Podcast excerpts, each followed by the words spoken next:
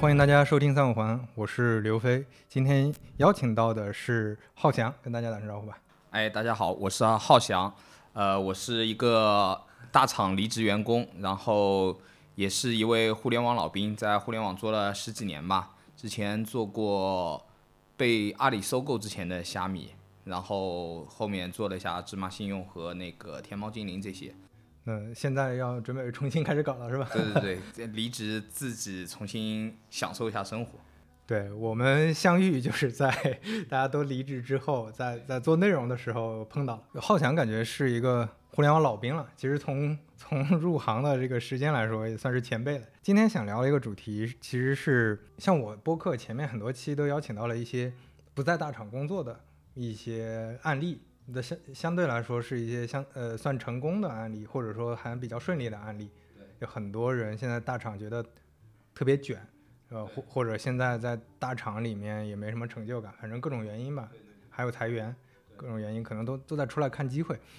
然后在看机会的过程中呢，就很多人都在看像。呃，我是不是能拿着之前的这些积蓄去搞一些事情？是不是能能比较容易的做出来，做做内容或者做投资、做自由职业？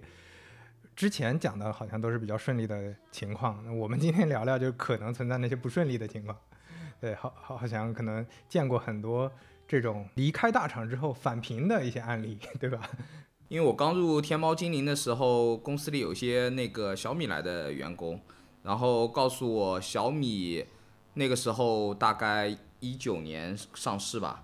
然后小米上市之后，哎，不是一九年，我也不知道哪一年上市。小米上市之后，那些就是前两百号员工，基本上呃股票收益都是非常大的。然后那些员工里面大概有五六十个人，平均的返贫年龄是两年，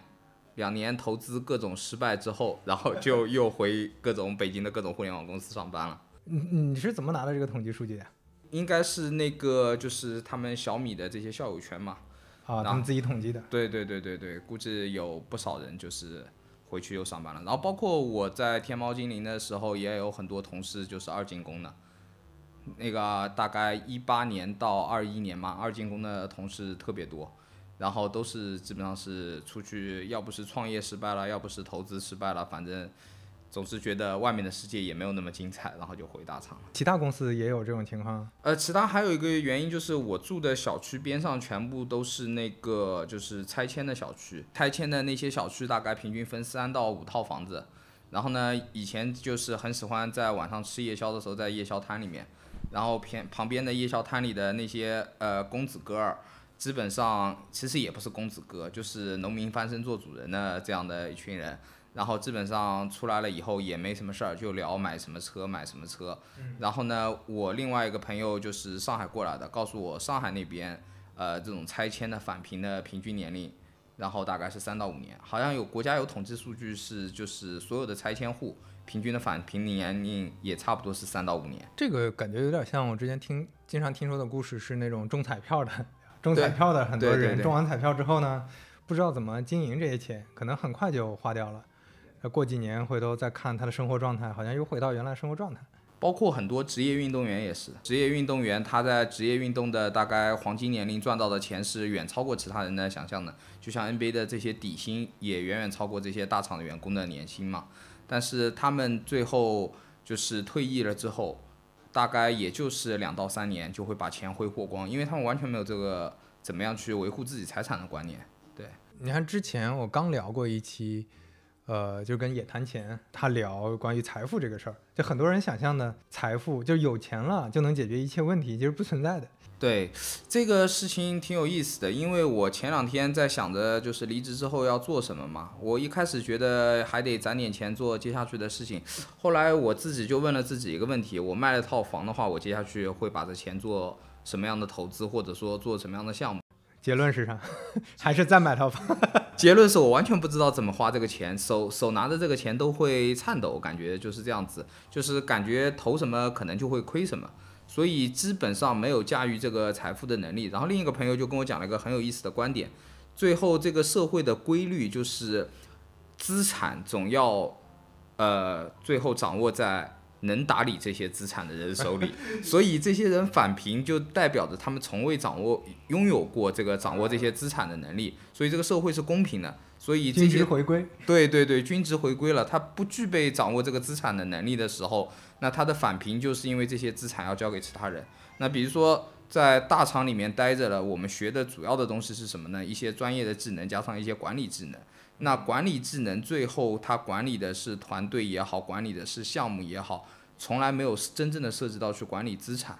或者说对一个业务真正的去做一个商业的资产或者说现金流的一个判断和计算。所以当他们出来的时候呢，其实是自己认为在自己的社会地位也很高了，认识也很高了，但是其实局限在一个专业方面和一个可能是一个常规的公司管理的。也不能叫做公司管理吧，一个中中层管理的这样的一个岗位的这样的一个状态，但是又认为自己的社会认知已经超过了平均水平，然后呢，还有一个心态呢，就是他会想着最后，在大厂已经这么卷了，这么辛苦了，那出来了之后应该有一个比大厂更轻松的多的获取财富的方式，那这个时候其实身边人都炒股买房，所以他基本上会把钱投到。项目中或者投到股市中，然后亏得血本无归，这是非常常见的。对，我觉得这里面就是有一个归因谬误嘛，就你在嗯大厂或或者你在快速通过工作财富积累的过程中，你很多时候归因会归因到说自己的这套认知的东西可以复用到资本市场，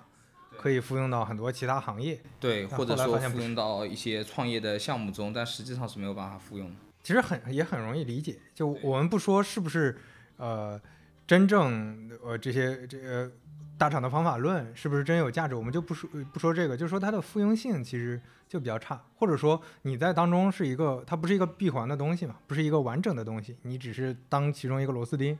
你这个螺丝钉拧得好，工资呃公司给你相应的回报，但是不代表说你能自己独立的 经营好这个财富和经营好一个什么商业的生意。我现在看法其实还又不一样了一点，嗯，呃，我现在看法可能是整个的经济周期的影响会更大，是超越了就是单纯的他们的这个认知，而且这件事情其实不止发生在大厂员工上，其实在连续创业者身上也发发生了，就是呃，还有一个非常有意思的视角，就是昨天正好股灾嘛。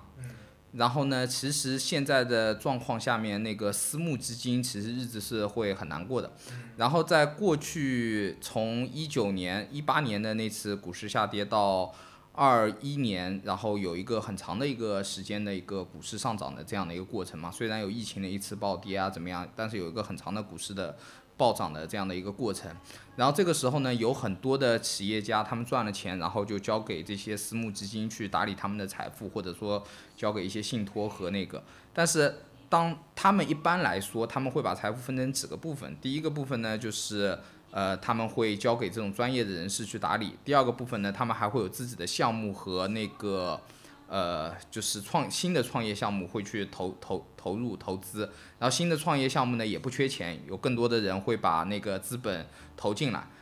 然后但是当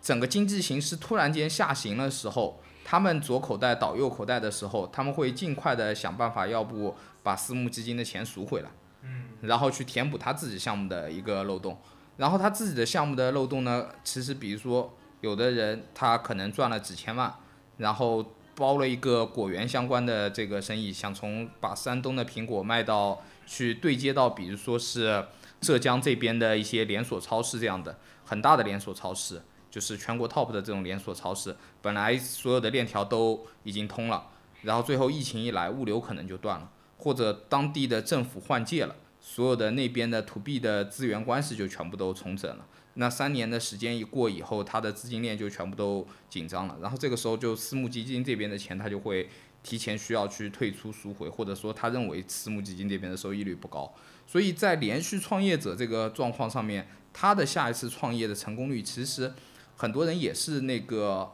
误读了，在过去的这个十年里面。所以不只是大厂出来的员工，但感觉这么聊下去有点虚无主义，就是 你很多事情不可控。对，就我感觉可能是我们这辈这一代人没有经历过真正的萧条，从我们出生啊，从八零年开始的这一辈，然后到现在为止，其实一直是四十年的高速增长。而且是每个可能之前呃房地产对吧？对对对呃，在之前可能还有一些那个工业对对，各种增长，就现在是互联网嘛，这十年二十年，那这些这些增长让人觉得好像会是一直要增长下去，所以很多归因的方法论都是基于增长的环境下做的。对，包括现在的所有的，你去看所有的呃网络上的这种培训课程，然后这种高管的出来，无论从麦当劳也好，从亚马逊也好，Facebook 也好，国外国内的这种大厂，然后在呃很多网络平台上面，包括抖音啊、B 站啊这些平台上面讲他的各种管理经验的时候，其实到了下一个时代。并不一定有机会用他的这些管理实践，无论的他们的一些流程方法论也好，一些销售方法论也好，基本上可能在下一个时代都不一定有用，有有用，因为钱都已经不够，就是市场上付得起钱给你的业务支撑你商业模式的，呃，买单者的人都已经不够了。话说回来，你你的观察里边，你会感觉，就刚才咱们聊的那个问题，就关于方法论的问题，你觉得是有有迹可循的吗？还是说其实是大家的方法论不完整？当你经历过萧条之后，你的方法论就更完整了，更确实有能有些人有能力去操作这些事情。大家的方法论里面可能缺了这个时间和周期的这个要素，因为其实过去的十年，从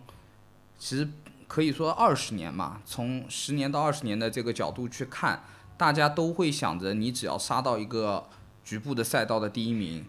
然后行业就会产生反身性，然后把很多的资源就向第一名集中，包括你在公司里面也是一样，你可能在同龄人中变得最优秀。你是最早升到 P 八、最早升到 P 九的那个人，公司的资源就会向你倾斜，呃，等等的这些事情会时时不时的发生。那么很多时候你在前期可以犯很多的错误，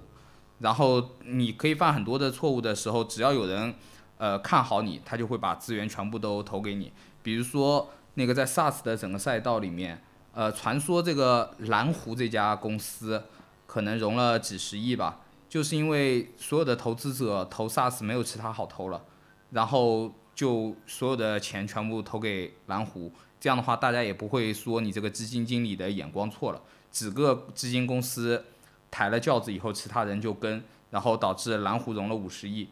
融了五十亿以后，什么摩客啊、磨刀这些就是根本就没有生存空间，然后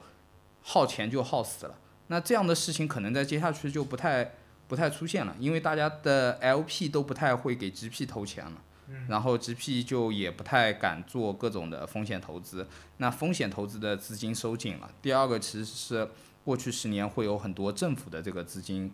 那个进入，那现在政府其实经济状况也不好。然后第三个呢，就是 过去会有很多的品牌公司因为这种东西崛起，然后大家的消费力也上升，然后现在没有消费者的消费力也下降。品牌公司也没钱了，品牌公司没钱了以后，进一步供应链的公司也没有钱，所以这个一环套一环了以后，就是原来的所有的顺的运转的逻辑里面有个链条断了，它就变成另一个逻辑了，可能你就得重新认知这个事儿了嘛。对对对，然后这个时候大家抗风险的能力就是就是很难的，就像比如说像海底捞这么大运转的这么顺了以后，呃，疫情期间也会说可能现金流是撑不过三个月的。但以前所有人都不会去考虑你要去撑三个月这样的一个问题，因为你只要资金一直在那边循环就好了。你看这个逻辑是，呃，我我们之前说的在增长环境下的那个逻辑，很多时候不适用。但是你前面举的例子，比如说小米，小米那些员工早期员工，他也不是在萧条的时候呃都都返贫的嘛。那他们的返贫是因为啥呢？他们的返贫应该主要是对就是投资的这个，我觉得是一个知识面上的一个问题。就是比如说，包括我自己，我其实投资是很失败的。然后我从大厂出来以后，我的第一反应就是，我一定在自己的生活或者说自己花钱比在大大厂里面赚钱应该是更容易的。然后呢，这个时候我认为自己的学习能力也好，认知已经到达了一定的高度。我觉得我了解的所有的行业，无论是 IOT 也好，还是那个互联网金融也好，就是包括以前我参与过的所有的行业，应该比其他人都认识更深。但是其实认识的这个维度只是在一些技巧和管理执行和那个市场竞争的这个层面。那这个层面上面的认知，其实还是缺乏对这个经济周期的认知，然后也缺乏对市场反身性的这种认知，就是谁会砸盘，谁会护盘等等的认知，就是呃像。很多大佬，像包括芒格、包括达利欧这些人都说过，他可能知道这个价值回归了以后，呃，比如说大豆现在是六十美分，价值回归了以后七十五美分，但是他不敢 all in 去搏，因为他不知道什么时候他可能会先跌到五十美分，最后再涨到七十美分，所以大部分人就是投资出来都是被正仓挣出来的嘛。嗯，对对对，所以我感觉像小米这些。呃，离职员工出来的时候，他们也就是那个时候是市面上看上去有一堆好项目，现在是市面上看上去没有一个好项目，然后一堆好项目的时候乱投嘛，就是包括我之前在，他们是直接投一级市场是吧？对一级市场，而且是投投朋友，包括我之前在那个蚂蚁的时候，有个同事大概是八百多号员工嘛，然后一直没离职，那手上的钱可以不老少了。然后我去跟他聊的时候，他跟我讲的投的项目包括，呃，无线充电的桌子，然后还有一些旅行用的这个，呃，就是鞋子啊等等的这种，可能有一些专利技术。他这样的项目可能一口气能投五十到八十个，因为对他对他是对他来说这钱花出去没感觉。存活率其实还是很低，非常低，非常低。而且就是你每个项目聊的时候，你自己都会。感觉在创始人自己聊的时候，陷入一种这种自我感觉良好，是吧？对对对对对。但是创始人他其实跟你聊的时候，永远都是一个感觉很良好，但是他们背后有很多的焦虑。包括我最近看了好几个，就是也是大厂出来的那个创业团队，做了五到十年的，然后我感觉都已经融到了 B 轮、C 轮，产品也挺有竞争优势的，但是实际上他们的现金流还是非常困难，然后要。资金要进入下一轮，资本要进入到下一轮，我觉得它的那个要完成的市场的销售额也还是很困难。但是当你只是觉得它好的时候，把钱投进去的时候，你的钱可能就出不来了。这这样的项目会挺多的。对于这个事儿，你有什么结论吗？你会觉得说是因为大家太太轻敌了，就返贫这个事儿是因为大家太轻敌了导致的，是吧？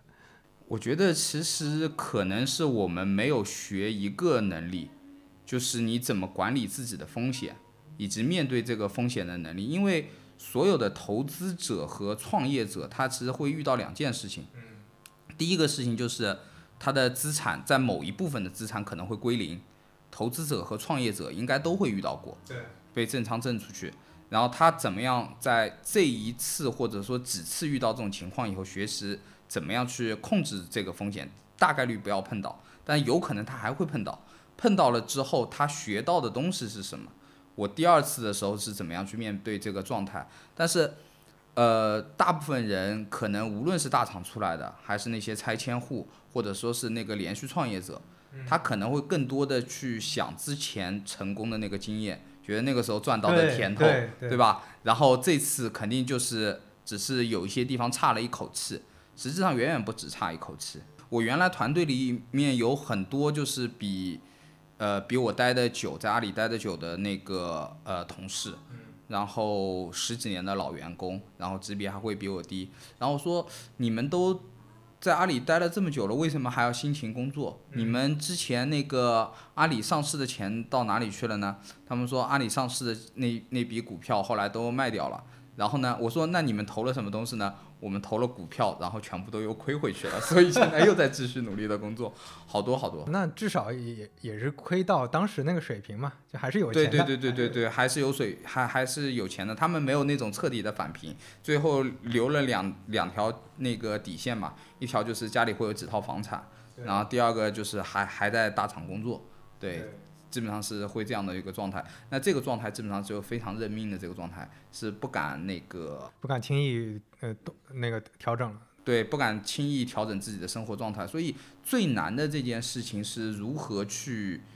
控制风险，然后识别风险，然后第二次的时候是面对风险带来的损失是怎么处理的，对，就是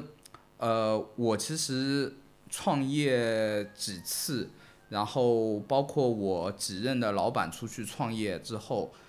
都还没有真正的获得那个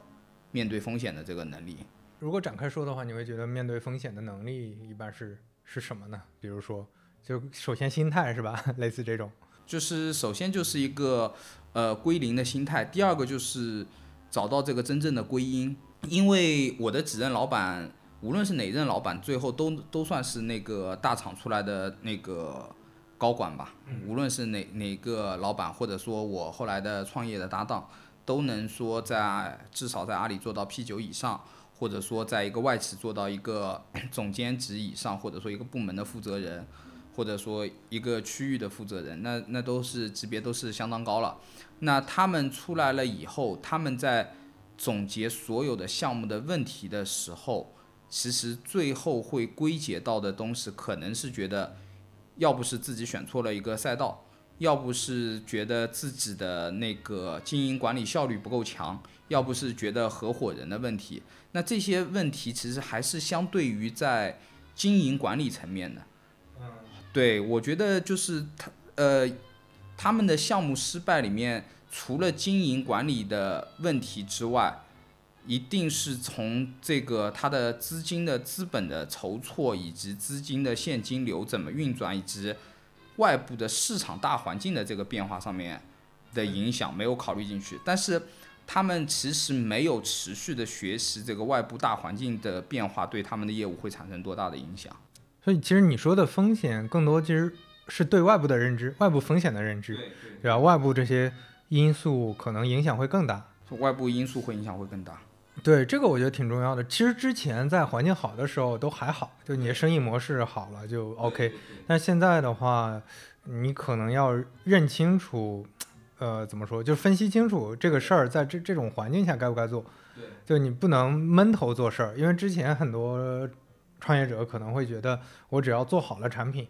你剩下的就不用管了啊。其实其实逻辑不是这样的嘛。对，包括其实，在大厂里面的那个高管的总裁汇报，其实现在也是同样的问题。嗯，呃，我知道的几个总裁汇报里面，大家都是比自己画的大图有有多大嘛，但是所有人基本上没有办法去判断他这个业务在未来的一年两年到底砸多少钱才能去砸穿这个市场。然后呢，如果真的要投入到这个呃市场。里面去的话，可能持续多少年、多少钱是一个可以接受的范围。呃，举个最简单的例子，其实就是 Facebook 投资那个元宇宙，其实它去年一年就已经投掉了一百亿美元，一百亿美元。那国内大厂里面，你做各种各样的业务都没有什么增长点了，所以每个团队都会去讲这个元宇宙的概念的故事。你无论往硬件方面走，还是往 VR 方面走，还是往那个虚拟人方面方面去走，或者是往一个那个智能的 AI 的赛道的方向去走，基本上这里任何一个赛道，呃，两年内的投资，我认为应该是要到达五十亿到一百亿人民币的。那五十亿到一百亿人民币这样一个构想的一个业务，现在连阿里。腾讯这样的大厂，一年开辟一个新业务都不愿意在一个业务上面亏这么多钱了。对，对，所以这几个赛道就基本上是，呃，非常非常艰难的。然后，而且在对于大厂来说，在创业者的这个赛道里面，没有竞争杀出一个相对优秀的玩家之前，他们其实自己不会跟的。但是，所有的总总裁汇报的逻辑，还是按照的就是三年前特别好的那个状态的时候。呃，就是我们要进入一个怎么样的赛道，然后那个赛道无限宽广，我们只要冲去冲进去就可以了。那个地方天花板无限高，所以所有人，包括很多的投资者，在去跟你讲这个故事的时候，还是一种刻舟求剑的模式，去讲过去的那些逻辑。你只要去找一个天花板足够高的赛道就好了，然后你努力成为第一名就好了，然后你让市场产生反身性，然后他们就想通过操纵反身性、操纵情绪。然后让资源源源不断的进来，从出来的这个离职员工，或者说有一定资产的人，包括还在大厂里生存的人，他的这个思维惯性是很强的。还是用这个过去三五年的这个经验方法，其实在讲述同样的一个事情。然后他在总结，就是你去看这个大厂的这个年度汇报、年度总结，或者说这个外部的这个团队，没有一个 CEO 会承认自己的判断和选择是错误的。所以他要去总结的错误，其实他不会去总结他对市场判断的错误，他会总结的就是我们的经营管理和执行上面还是不到位的。所以强调的更多的是经营管理相相关的问题，然后去反思明年怎么样加强执行力，加强执行力，然后整个公司就变得更卷。然后更卷，然后他可能觉得有一两个机会可能能把握一下，在一两个机会上面又砸入更多的资源去去堆。有两种情况，一种是在一两个机会，比如说一两个客户或者说一两个产品上面砸更多的钱去推，然后还有一种情况就是砸在一两个高管上面，他觉得这两个高管可能眼界啊什么样的这个东西可能是最能带领部门或者公司走出困局的。然后让他们去怎么样去花这笔钱去出量，然后这两种方式就是他们对待这个今年的经营不善或者说今年的呃所有问题的最多的一个模式，就大力出奇迹嘛。对，因因为他们也不敢放弃，投入了已经很多了。比如说你在大厂做到了一个部门的总裁，你投入了很多了，你放弃了以后，你过去三两三年的所有的东西就归零了。那你出来了以后，你做了一个项目。你可能投资人的口碑、政府车的口碑也是在同一个项目里面，你不能去承认这件事情错的。所以骑虎难下的这件事情，变成一个就是处理你怎么判断你现在遇到的风险和危机的这个最关键的这个东西。那这个东西上面好像大家其实目前是没有什么学习能力的，感觉上是其实其实很多是战略上的问题。呃，不是不是战术上的问题。对对对，所以一般遇到这种战略上的问题的时候，我我在看到一个业务遇到这样的一个战略上的问题以后，我一点工作动力都没有了。今天我还跟一个阿里的朋友聊，在在在大厂，因为组织大了，你没办法，就大家必须用，就像你刚才说的，可能我定一些目标和做一些今年的规划的时候，我就是分分数字嘛，就是今今年的 GMV。呃，交易额，我的目标是什么，对吧？然后分到下面每个部门领一些，再分到下面每个人头上挂一些。那当你是头上挂的是这个数字的时候，那其实大家也不去考虑什么逻辑，不去考虑什么外部环境，什么这个产品应该怎么做了，就是我想尽办法让这个数字达成嘛。还有很多很有意思的事情，比如说，嗯，我最近听到过的两个例子，就是疫情期间，然后。本来的家族企业是老爸掌管的，然后老爸突然病危变成植物人了，然后这个后辈就接班掌握这个家族企业。比如说有家族企业是造纸厂，那他怎么样带领这个传统的业务转型，他们的原来的客户转型，然后他其实根本就不太了解。然后比如说有的是房地产商，然后呢资产你缩小不小，十几个亿的规模。那你在现在的这样的一个情况下，你有一个十几亿的盘子的一个家族企业，然后是房地产，然后那你怎么样去处理你下一个房产项目？这个是他的家庭带给他的这个惯性，他不可能去把这个东西说这个房产公司我说不要就不要了，嗯，临危受命，然后他怎么样去处理这个事情？啊，非非非常有意思。然后那女儿可能是海归回来，然后是全部都是接受的西方的教育。他有他自己的处事和理解的这一套，那家族里面又会有各种各样的矛盾，然后整个中国的房地产市场现在又是这样的一个状况，但是他又不得不做这个房地产市场，那这个时候他会不会返贫？这也很很有意思，所有人其实都会以一个围观者的心态去看这件事情，特别有趣。对，就这里面落到每个人身上的课题是不一样的嘛？就你你你被安在这个位置了，然后你又不是。拥有这个公司的，你又不是拥有这个业务的，你想问题就不太一样。但是你你在里面这个，嗯，怎么说，就长期浸染在这种文化和做事情的方法里面，你可能以为就所有的事情都应该是这样的，就就成。而且你看，就就刚才说的所谓的这种数字逻辑，就我能通过一些努力，而且我在公司里其实很多时候是。嗯，你你你也工作过，知道吗？就是抢资源，对吧？抢个地盘儿，或者说大家用一些什么人情关系，反正用各种，呃，只属于这个组，你不能说这个没有效，但是它就是只属于这个组织的一些工作方式，能把这个做成，你就认为说这样认知，呃，这个业务的逻辑就能用到其他的呃所有的领域里了。对而且有的时候可能是似乎是新的东西，但实际上可能是 一直是一样日光之下并无新事。就昨天我其实去看了一个非常有意思的一个呃社区，一一堆自由职业者聚在一起，然后呢，整个项目的逻辑是这样子的，是呃政府呃需要去振兴乡村，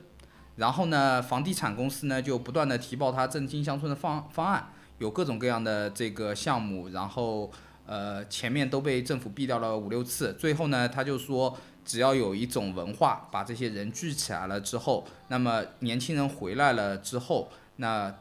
其他的所所有生生活配套的产业都会能恢复嘛。然后呢就有一个主理人就在经营那个自由职职业者的社区，然后环境也特别好，我特别喜欢那个地方。然后这个项目呢，其实让我想起了。呃，七年前我知道的一个项目，就是离我们非常近的那个梁祝文化村，然后那边就是万科先开始在打造梁祝文化村的时候，那个时候梁祝还是很偏的嘛。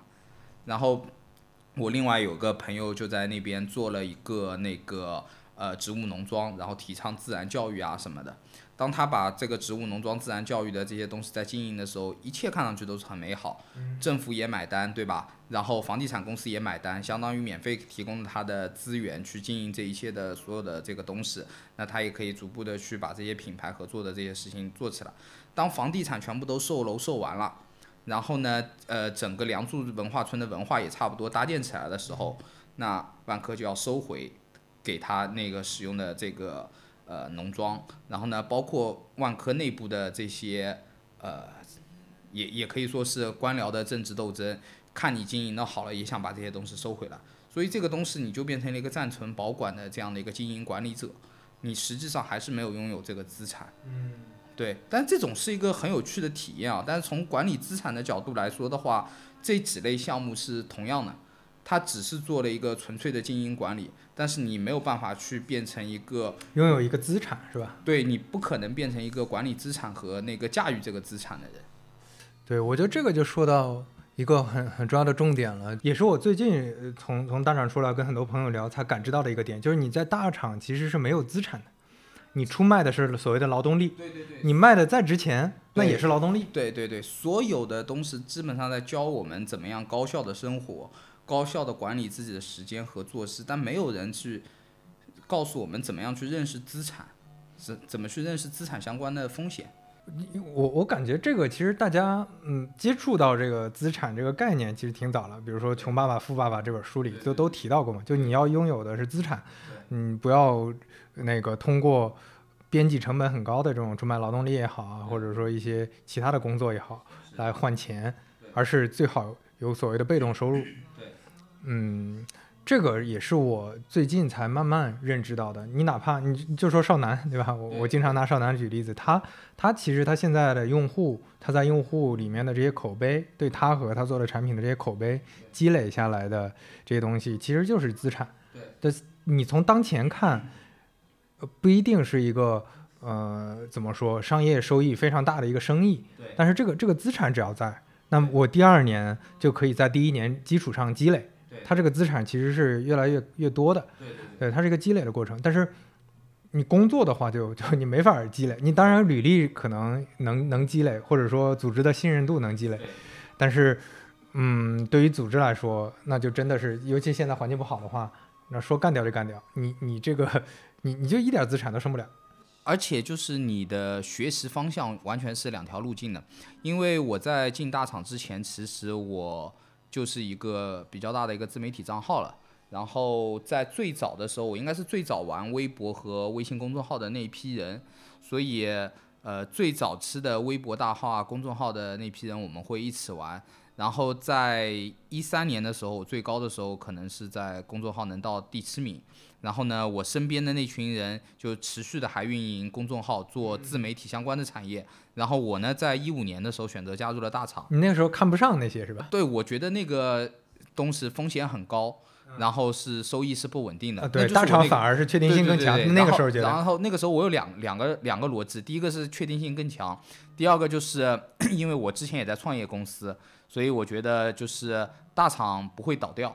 创业公司倒了之后，你得重新找工作，你的简历看上去很花。大厂你只是换了个部门，简历看上去也不花，这是第一件事情。第二个事情就是大厂还是刷简历，你出来了以后想创业也可以创业，想做继续在大厂里面换个大厂去待着也可以待着。然后呢，我那些做自媒体的那些朋友，呃，中间在一七到一八年的时候，基本的状态朝九晚六，然后年营收额大概在五千万左右，利润率大概就是纯利啊。百分之二十左右，基本是四到五个，然后我还在跟我老板汇报，我就觉得日子过得很玄幻。这个我为什么还在做那样的事情？但我那个时候是没有办法去真正的去思考他们拥有的，到底是什么？对对对。然后我现在再反过来去看，原来我原来拥有的这个自媒体账号，然后拥有的这种东西是一个资产。然后第二个事情是拥有了经营这个资产的能力，因为这会是一个圈子，然后不断的延延续讲出怎么样的去新增这个商业逻辑，从最早最早的卖广告，到后面的去自己去卖货，然后再到后面可能是自己去做货。那这些商业逻辑里面，他们都会去涉及到，包括他们会把这个商业变现出来的这些钱投一个新公司，或者说投一些那个深圳的那个呃叫做什么门门面店店面这样的一些资产。那这些档口的资产。那这些东西，它就是在资产上面是已经不断的去学习了。然后我在这个大厂待了六年，学了什么东西呢？学了怎么汇报，对，对，学了怎么写 PPT。这个就是同样的一个选择，当时的一个认知的完全的一个差异。我我跟你很像的，我一六年、一七年在网上写东西，呃，所谓是创造力或者生产力最最最好的那个时候，对，最旺盛的时候，其实那个时候也看不上这个，就觉得哎呀，那个时候被人叫网红，好像还挺挺不舒服的。对对对。那个时候应该被人叫，对吧？你是阿里 P 七 P 八，听起来更风光一些，对吧？但但是回头再看，确实是什么是自己的。以及它是不是可以增值的一个放在那儿的东西，这个特别重要。而且换句话说，就是同样把一套房产的钱变现了以后，交给之前的那些自媒体的朋友打理，和交给现在的我自己去打理，我肯定明显的感觉我那些自媒体朋友的胜算会更高，他更知道这些钱在哪个地方去怎么样去投会增长会更。对，呃，我我觉得这个我能，嗯。更更清晰的，我现在脑脑海里更清晰的一个感知就是，你像你说的那些自媒体的朋友，或者说独立做生意的朋友，他能看到一个完整的商业逻辑。所以，比如说，同样是在一个行业，可能他对内容行业的这个认知，他同样去投一个内容团队，或者拿钱放到自己的事情上去做增值，他可能确实能判断的相对准一些。但是你在大厂里，呃，举个例子，比如说你就在阿里工作，哪怕你是 P 八 P 九。你是不是真的投电商能投准？对，你是不是能真的投互联网都能投得特别准？那其实这两年大家都证伪了嘛？对对，就当当当互联网中概股垮的时候，你你就完全不可控的因素。对对对，你对行业的判断全部都是没有用的。我觉得商业和整个经济的走向的这两侧没有认知的时候去，呃去做的这个投资决策，大概率都是错误的。除非是我觉得是有两种嘛，为什么大家都投房产嘛？这种就是一种呃简易投资的逻辑，那可能就是大厂出来的像我们这样的人，可能目前能具备的能力就是简易投资的逻辑，以及去把我们的行业经验的这个惯性变现的这样的一个逻辑。所以我自己也在思考最近的时间怎么花。应该如果要维持一些生计或者说变现的话，只能把过去的知识和什么东西再变现一下。冷饭炒一炒，这是一条变现逻辑。然后另一条的逻辑就是一定得去学习和接触我那些朋友们早已经学会的这些东西。你让我想到有一个概念，就是面子和里子。就我们是很多时候看到的是面子上的东西，但是尤其是企业这种特别讲企业文化和品牌形象的企业，它可能讲的面子会有很多呃。那个那个修饰的部分、润色的部分，但是实际上你看里面根本的一些逻辑，就发现很不一样的。就那举个例子，比如之前我我去关注 TikTok 的时候，其实当时 TikTok 在东南亚非常火，然后它已经有非常大的量，当时大家都觉得这是一个特别好的一个模式、一个生意。但是我跟了解 TikTok 的人一聊，他就说了一个很简单的点，就是你在东南亚做 TikTok。你的你你做投放，钱是要给谷歌和 Facebook 的。对。然后他们他们在谷歌呃在东南亚已经是谷歌和 Facebook 的第一大广告商，但是他们吸引来的用户又只能卖给 TikTok 和呃不是只能卖给 Facebook 和谷歌。那他就变成了，就像你刚才说，他自己只是变成了一个二道贩子，就中间商，就我我把用户弄过来，然后我还得再交钱，我中间转移到那这个这个商业价值就会很成问题，所以对，所以他们现在自己在做自营电商，他们要把这块的钱也赚回来。那这这种逻辑呢，你不了解这个信息，你是完全 get 不到的。不，我我我现在看这种项目会会会更怪怪异一些。就是它会是怎么样呢？就是你的可能是一个平台逻辑，你一边去投放去获取流量，然后一边你去进货或者说自己做货去卖给这个客户。你自己做货的话，可能把利润做得更厚一些，这样子这样的一个逻辑。那大部分的企业都是在这么做，然后这些企业在这么做的时候，总有人出钱，无论是创始人自己赚的钱，还是投资人出的钱，或者说政府对你的补助。然后真正在这个过程中赚到钱的人是谁呢？是这些企业里面捞油水的人，啊，对，所以你看自媒体的第一波发展，包括现在的发展，呃，最赚钱的那些人是什么呢？其实是那些自媒体的那些掮客，因因为这个市场部门永远是要花钱的，然后销售部门永远是要打广告要去花钱的，然后他们花钱的时候，他们只要在给公司汇报的时候做销售业绩，然后剩下的这些钱都是。其实就是在过程中被各种的渠道赚赚去了，所以在这个过程中搭建渠道的这些人还是永远能赚钱的。然后这个渠道其实不一定是一个平台产品、一个电商平台，或者说一个 Tik TikTok 上面的一个店铺工具这么复杂的一个东西，可能就是几层人际关系。对，认识到里面可能想做业绩的人，然后认识到一批资源，或者说自己有一些资源，真正赚钱的过程中，就这些人赚到了钱。然后最大的广告组最前面的流量就是提供方，Google、Facebook 那些赚到了钱，然后剩下的人都是在做价值的重新分配。对你就像那个呃直播电商这个事儿火了之后，其实呃投资者、创业者都没怎么赚到钱，赚到钱的是 FA 这种是专门的那个那个那个做中介的，对对对，专门做中介的。对，然后像那个渠道。比如说交个朋友，对。我跟交个朋友的呃老板李军聊，他他聊的很多内容其实是怎么你怎么跟抖音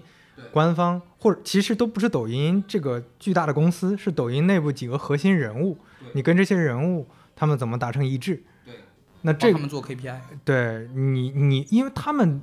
其实是个个人，就这跟大家想象的不一样。就你你面对的不是一个公司，其实公司里的每个人，这个人他有 KPI。比如说他们现在面临的是抖音，我需要把直播的品牌打出去，那我的直播里面需要有一个很重的 IP，这个 IP 老罗很合适。那咱们商量一下怎么去互惠互利，我的 KPI 能完成，你们也能赚到钱。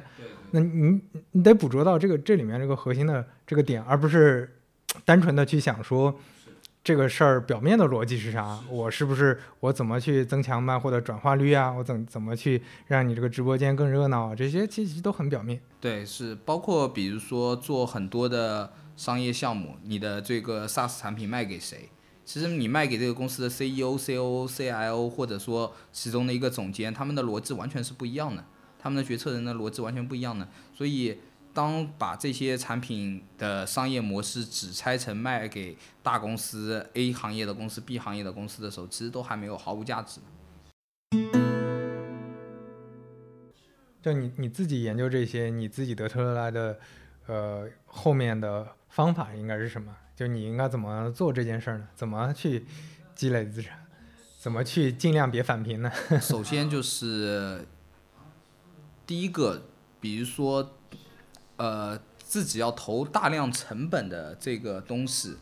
最好链条是尽量短的。比如说，我投资给一个基金经理，或者说一个朋友去专门做这个东西，是亏是赚，这个事情其实你的因素是很好判断的。那要不就是他水平不行，要不就他遇到了巨大的问题，要不就是他能力也不错，所以这种就会投给他的，投给朋友做这种资金的这种方式。那链条会比较短，那这个东西其实就赌的是他的这个呃投资的这个模型是不是靠谱，他的这个交易模型是不是靠谱。那这是一种逻辑。第二种逻辑呢，我认为可能是搭管道。那搭管道的时候呢，最好就是轻资产，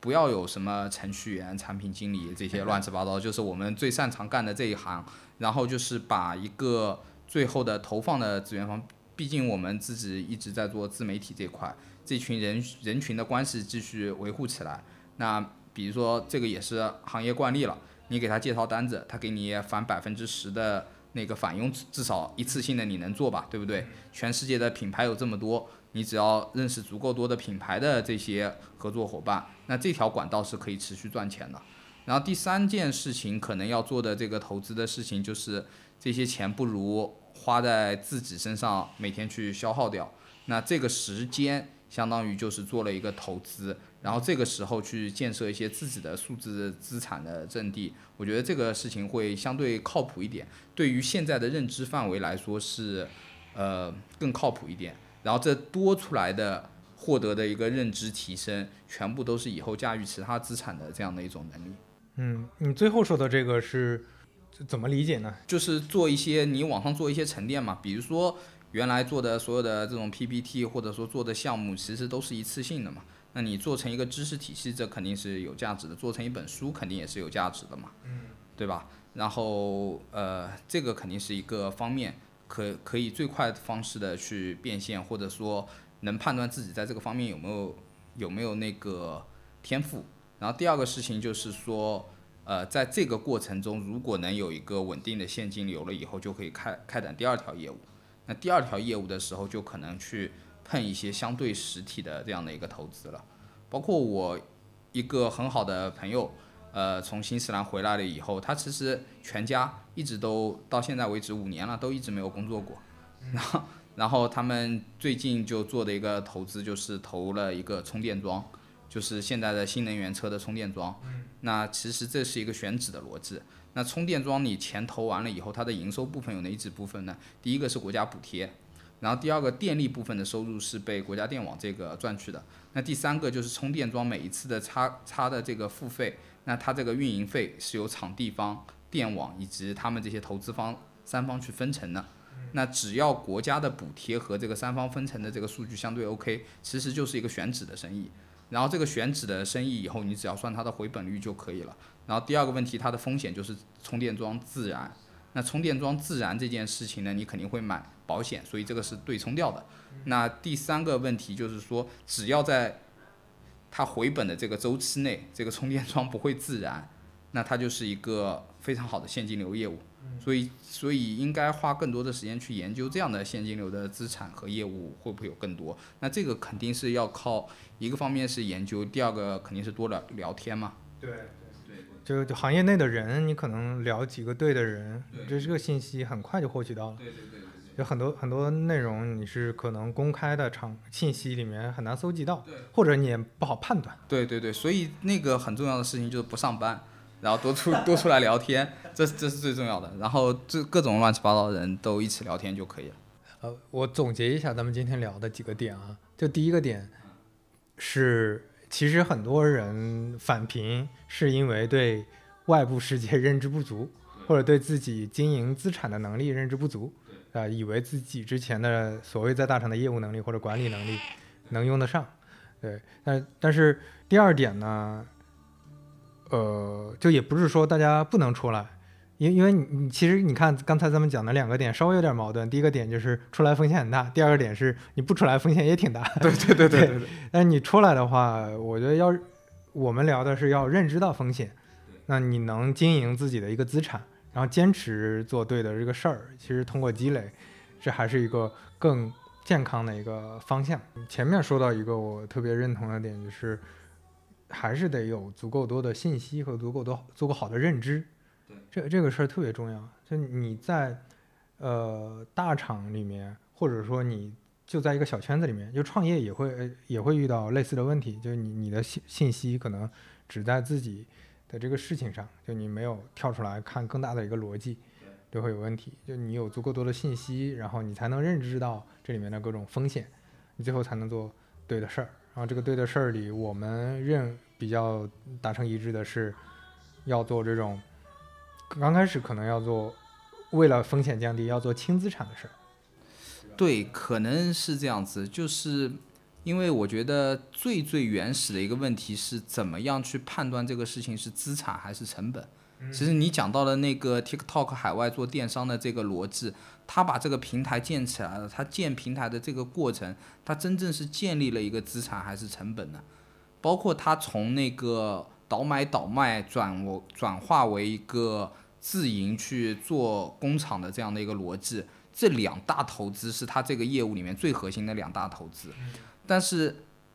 我我我觉得。从他开始做到目前为止，他没有办法去判断他现在的这两件事情究竟是资产还是成本。嗯，在我看来，只要他这两件事情上面都没有产生正向现金流的时候，全是成本的前置投入。嗯，那这个商业逻辑就是一个很不友好的商业逻辑，但是又可能是我们非常擅长的一个商业逻辑。嗯，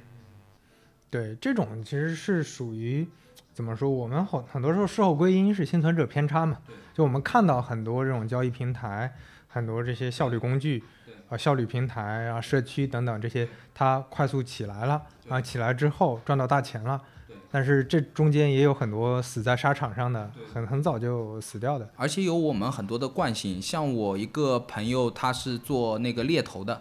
他就一直跟我说，猎头不是一个好生意，因为他是那个劳务先输出。直到你承担了以后，他才有这个返佣了以后，他这个回款才进来嘛。他不是这个好生意。那后来呢，他就说他自己猎头这件事情也做累了，然后问我最后要干点什么事情。我说我可能做做咨询、讲讲课这些东西也挺快乐的。然后他就给我算账，那他就算我一个小时，假设讲课是一千块钱。那我一年一个月的所有的时间去平均下来，他给我算了一笔账，一个月大概能赚到最多就十二万块钱，这个这个利润的天花板是，呃，就是很低的。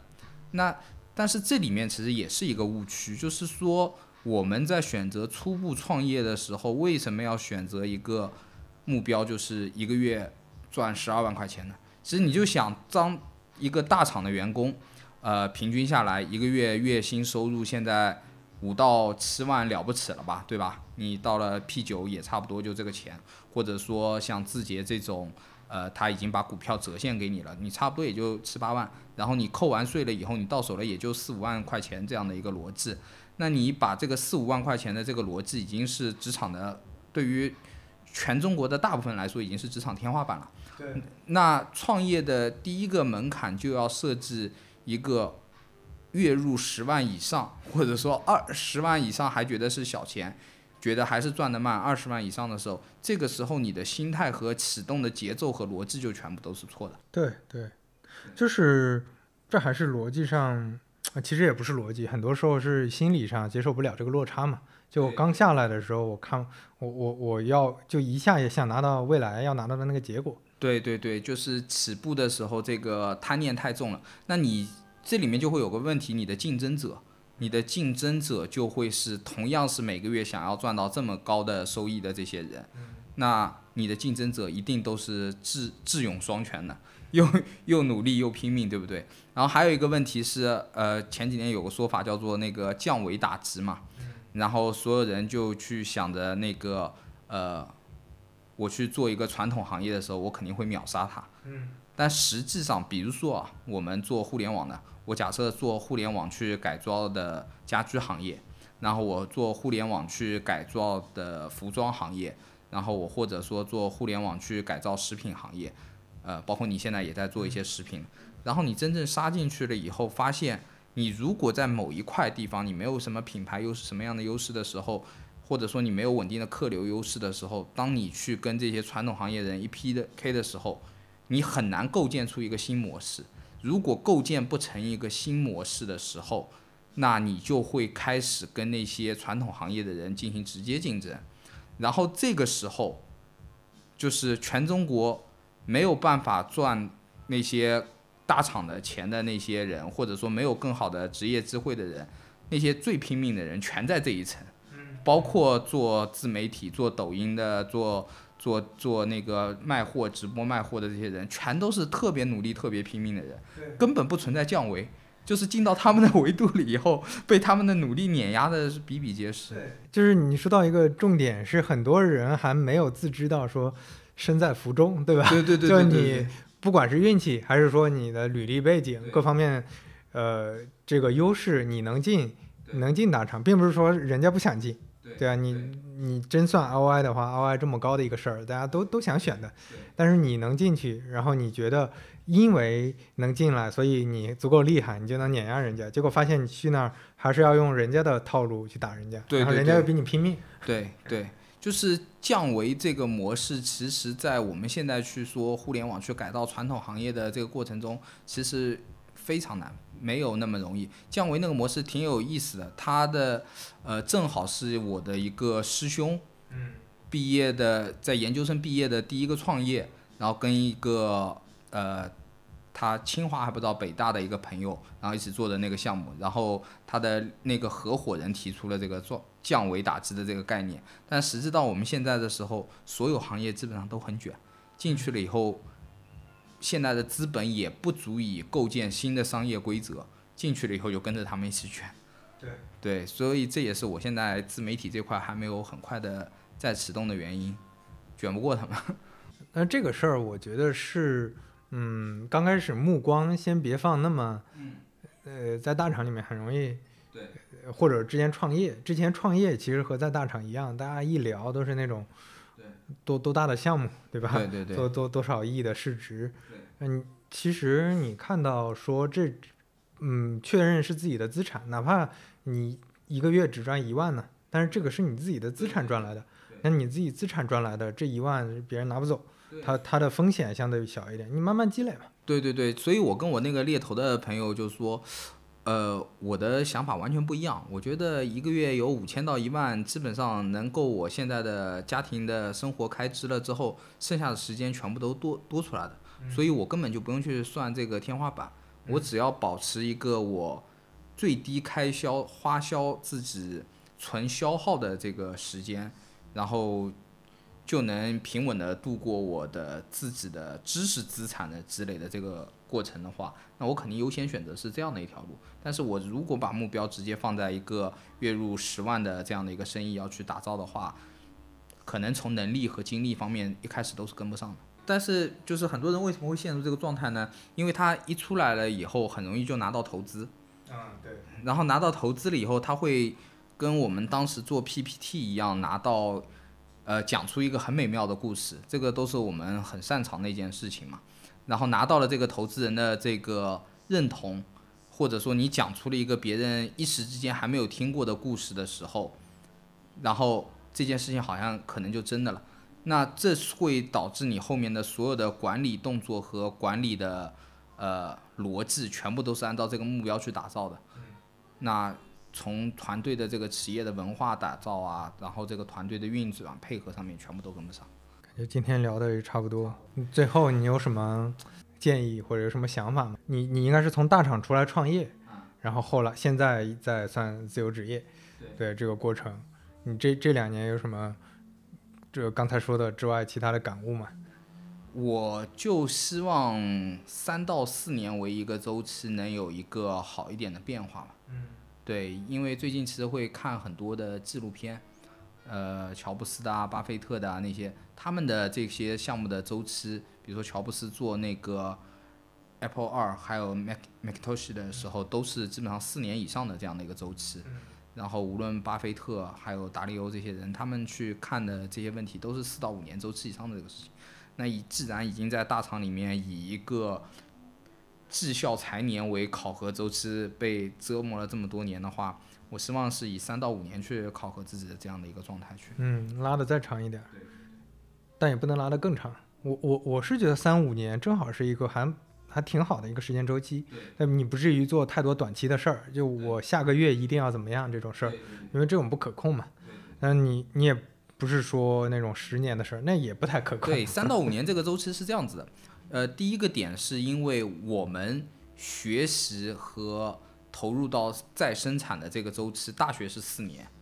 然后我们从一个职场小白变成一个初阶的管理者，一般差不多在三到五年左右。对吧？五年做到一个相对靠谱的管理岗位的人其实也不多。然后第三个呢，我小孩现在正好一岁，五五年之后他正好初中，其实可以更放飞自我，学区房也可以卖了。想想学区房卖了以后的资产可以应该怎么样去做？嗯，到时候会有更大的把握去做这些事情。然后你你后面预期理想的生活工作状态是啥呢？我最想，我最近一直在想这个问题，可能最初步的最好是变成一个就是写字的人，就是作者啊，或者说一个专栏者、写作者啊，这是一个最初步的。然后第二步的事情是能把这个东西可能变成一个呃图像化或者说视频化的这样的一些东西。对内容，而且还有一个好处就是跟你的生活经历，你越快乐越丰富，或者说你越痛苦，它都可能会有比较好的一些东西。嗯，对对，所以这样的话，你人会保持一个相对活力的一个状态，每天想去探寻一些新的东西。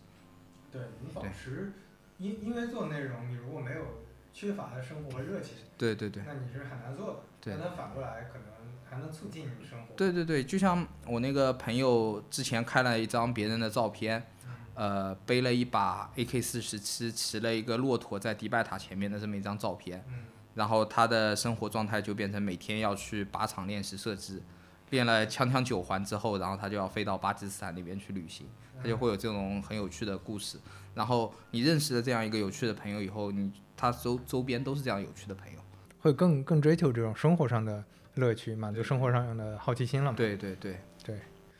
我觉得这个可能是有了一定，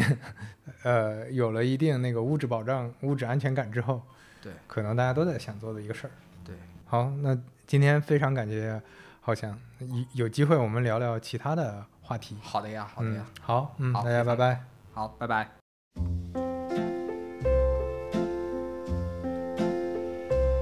The days of wine and roses, laugh and run away like a child at play through